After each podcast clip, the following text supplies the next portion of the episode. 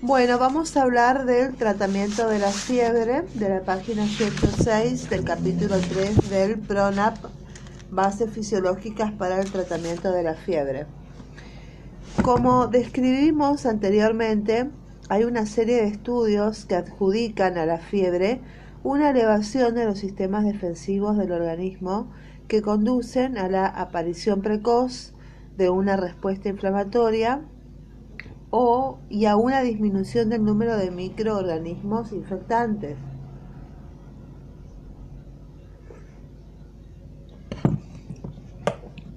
El tratamiento correcto de la fiebre comienza mucho antes de que el niño esté febril. Eh, como primer paso, eh, los pediatras debemos reconocer que contribuimos con muchos de nuestros actos a crear la fobia de la fiebre es habitual que se prescriban o incluso administren antitérmicos antes siquiera de conocer la historia de la enfermedad, los antecedentes del paciente y muchas veces incluso antes de un examen físico exhaustivo. Respondemos por inercia a la demanda de los padres y cuidadores. Mi hijo tiene fiebre, vuelva, la, vuelva de fiebre, no le baja la fiebre, invirtiendo las prioridades, intentando bajar la fiebre, cuando lo primero es identificar la enfermedad subyacente de que la causa y en caso de que ésta lo requiera, tratarla precozmente. Asesorar sobre la fiebre cuando el niño ya está enfermo no es tan efectivo como introducir el terma en forma habitual durante las consultas para control en salud. Será importante transmitir dos conceptos fundamentales, que es que la fiebre no daña y los antitérmicos no curan. Y debemos enseñar a los padres y cuidadores que la fiebre es una de las respuestas naturales del cuerpo y no una amenaza en sí misma y que la falta de un tratamiento específico fuera de un cuidado sensato, como mantener la hidratación, aliviar ropas, no hará que la temperatura se eleve incontrolablemente hasta niveles peligrosos. Los temores disminuirán si en nuestros controles habituales y antes de indicar vacunas advertimos sobre la posibilidad de desarrollar fiebre explicando su benignidad, su papel de estímulo defensivo y que hay que tratarla solo cuando realmente ocasiona molestias. Más allá del alivio sintomático, el tratar la fiebre no mejora la evolución de la enfermedad infecciosa que la causa, no previene secuelas ni el desarrollo de convulsiones febriles. Asimismo, la convulsión febril simple no producirá epilepsia ni dejará daño cerebral, aunque es un episodio muy angustiante para los padres.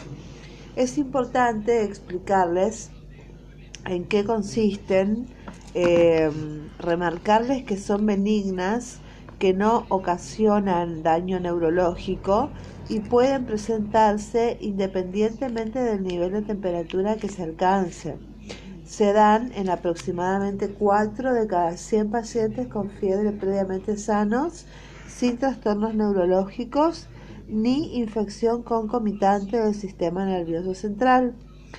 Entre los 6 y los 6, meses y 6 años de edad pueden ser tónicas, clónicas, eh, tónico-clónicas, atónicas, generalizadas de menos de 15 minutos, de duración no generan secuelas eh, con recuperación sin inconvenientes. El conocimiento ayuda a bajar la ansiedad y angustia, permitiendo una mejor toma de decisiones. Más importante que bajar la fiebre es conocer su causa y con el fin de identificar una enfermedad subyacente potencialmente grave, haríamos bien en instruir a los padres eh, sobre los comportamientos, signos y síntomas que deben alertarlos y motivar la consulta inmediata. El objetivo de tratar la fiebre debe ser de brindar, brindar confort y no el de normalizar la temperatura. La decisión de llevar a cabo el tratamiento de la fiebre no se basa en un determinado valor de temperatura, sino en cómo se ve y cómo se comporta el niño.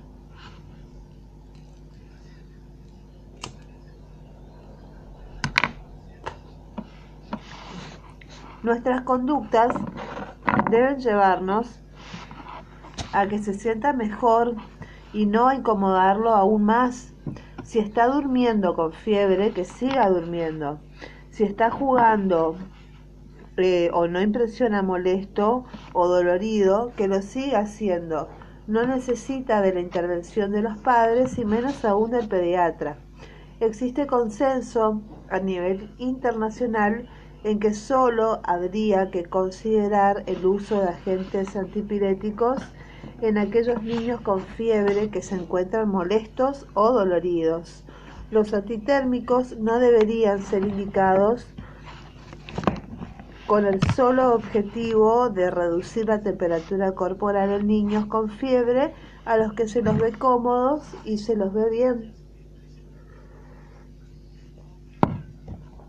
Entonces, un pediatra, un recaudo especial, merece el tratamiento sintomático de la fiebre en los lactantes pequeños, en especial los menores de tres meses.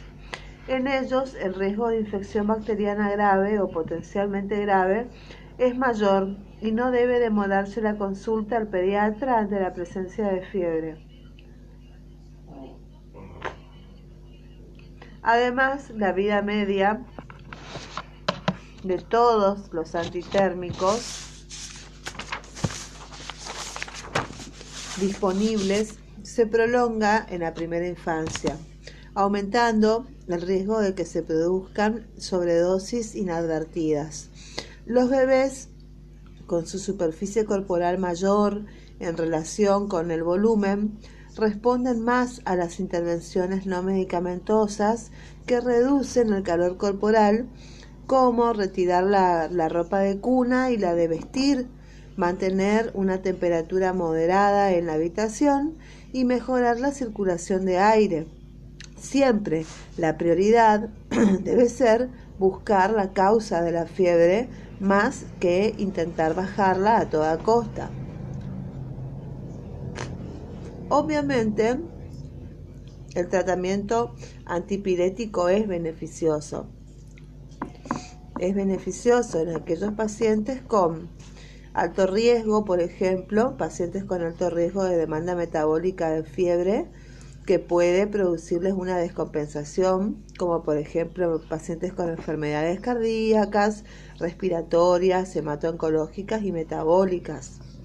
Em, o, a, pacientes con algún trastorno convulsivo en el que la fiebre puede agudizar eh, sus síntomas y, pacientes con antecedentes de hiperpirexia. El enfoque terapéutico correcto de la fiebre surge de la comprensión de los mecanismos fisiológicos descriptos que explican cómo y por qué eh, el cerebro controla la temperatura del cuerpo. Siguiendo nuestro esquema simplificado que, denominaremos, que denominamos las bases moleculares de la fiebre, al ingresar un agente infectante, que puede ser un virus o bacteria, provoca la formación de interleuquina 1 y otras citoquinas, generándose a partir de ahí dos cadenas metabólicas. La primera es la de las prostaglandinas y la segunda es la de zinc y neurotransmisores.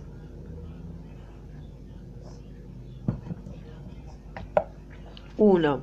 Las prostaglandinas provoca mayor catabolismo proteico con aumento de la frecuencia cardíaca y respiratoria, elevando el punto de ajuste en el hipotálamo anterior. Y dos, eh, con el zinc y los neurotransmisores, al producirse la disminución del zinc, se afectan las enzimas dependientes y por consiguiente los neurotransmisores, produciéndose en pacientes susceptibles las convulsiones febriles. Las medidas antipiréticas físicas actúan mediante un accionar exclusivamente periférico El enfriamiento físico puede bajar transitoriamente la temperatura corporal, pero la fisiología de la fiebre explica por qué el resultado puede hacer que paradójicamente el niño se sienta peor.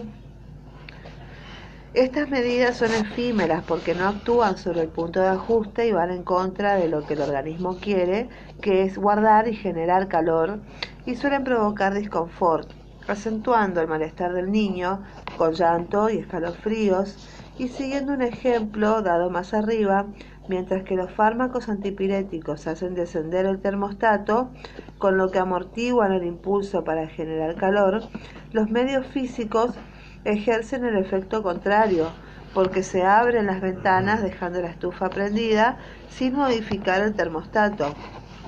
Y a medida que comienza el enfriamiento físico externo, el hipotálamo detecta una eh, divergencia mayor entre su nivel establecido y la temperatura real del cuerpo.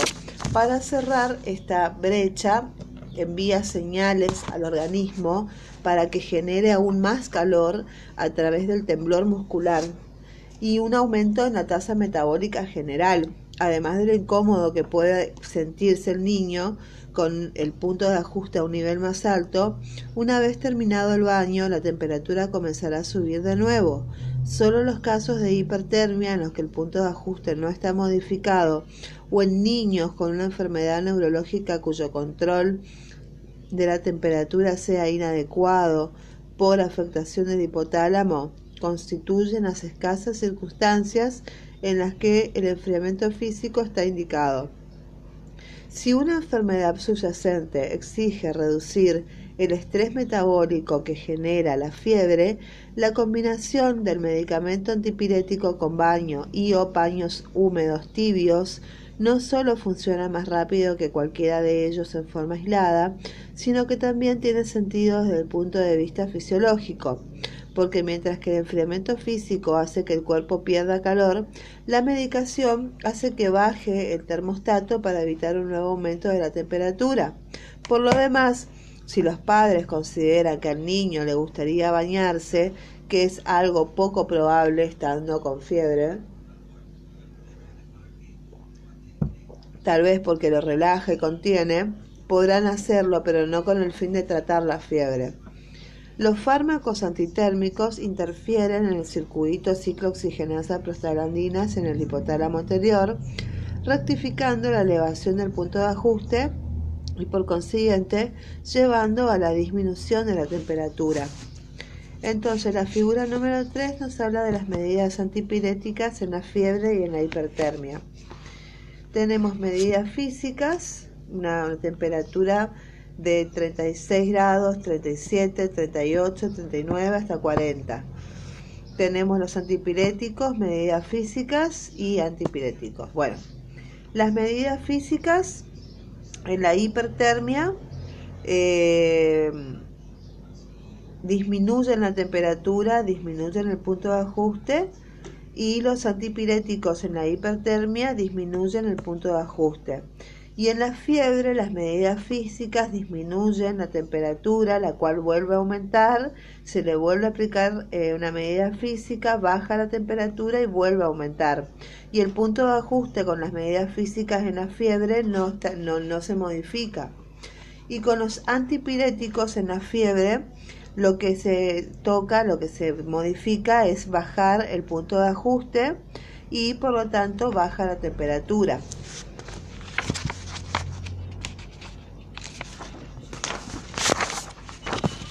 Ni las medidas físicas ni, las farmacológicas actúan en el área de los neurotransmisores, motivo por el que fracasan en impedir las convulsiones febriles. En la producción de las convulsiones febriles, la teoría de los neurotransmisores postula que existiría una interacción entre la vía inhibitoria mediata por el ácido gamma aminobutírico, que es el GABA, y la vía excitatoria, en la que intervienen el ácido glutámico y el aspartico, cuyo receptor es el N-metil D aspartato, que es el NMDA, y la alteración del equilibrio normal produciría las descargas. Por acción de la interleuquina 1 se produce disminución del zinc, que éste modula la actividad de enzimas como la glutamina o descarboxilasa, que interviene en la síntesis del GABA, que es un neurotransmisor inhibitorio. La hiposinsemia activa el receptor NMDA, el cual juega un papel importante en la descarga. El GABA tiene tres tipos de receptores, el A, el B y el C. En el A, más precisamente, los canales de receptores de cloro, reside el sitio de acción de las benzodiazepinas y los barbitúricos, y las medidas farmacológicas actúan interfiriendo en la elevación del punto de ajuste, descendiendo este y por ende la temperatura corporal. Las drogas antipiréticas eh, son el paracetamol, el ibuprofeno y la dipirona, que son AINES. El paracetamol y los AINES bloquean la conversión del ácido araquidónico a prostaglandina E2, inhibiendo la ciclooxigenasa. Se han descrito al menos tres isoformas de la ciclooxigenasa que justifican en parte las diferencias farmacológicas del paracetamol frente a los AINES. La ciclooxigenasa 1 se considera la isoenzima constitutiva tisular, inicia la producción de prostaciclinas que tienen propiedades antitrombogénicas y citoprotectoras. Su inhibición por parte de los AINES no selectivos es la causa de algunos de sus efectos adversos gastrointestinales y renales. Eh, la ciclooxigenasa 2 es una importante mediadora de la respuesta inflamatoria y predominantemente inducible. Se expresa de forma reactiva eh, en los procesos inflamatorios, dando lugar a las manifestaciones de dolor y de la fiebre, por lo que su inhibición confiere actividad antiinflamatoria y analgésica.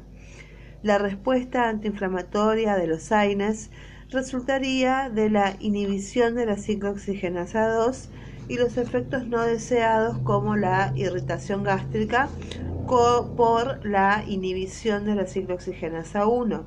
A diferencia de los AINES, el paracetamol tiene una baja actividad como inhibidor de la ciclooxigenasa a nivel periférico, lo que explicaría su pobre acción antiinflamatoria.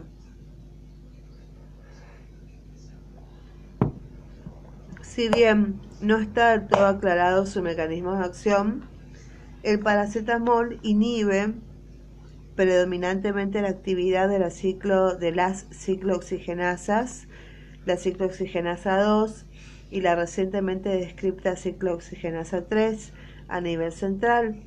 La ciclooxigenasa 3 fue descripta en 2002 por Simmons y colaboradores de la Universidad de Brigham Young de Estados Unidos y parece ser la isoforma constitutiva del sistema nervioso central y la diana específica del paracetamol.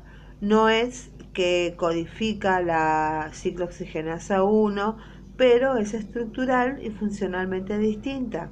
Se estableció que su papel es a nivel de la producción de la fiebre, el dolor a nivel central y no a nivel de la inflamación.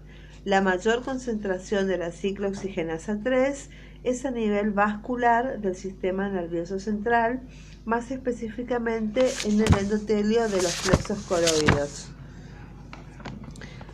Con respecto, bueno, en el próximo episodio vamos a ver la aspirina y el ácido acetilsalicílico.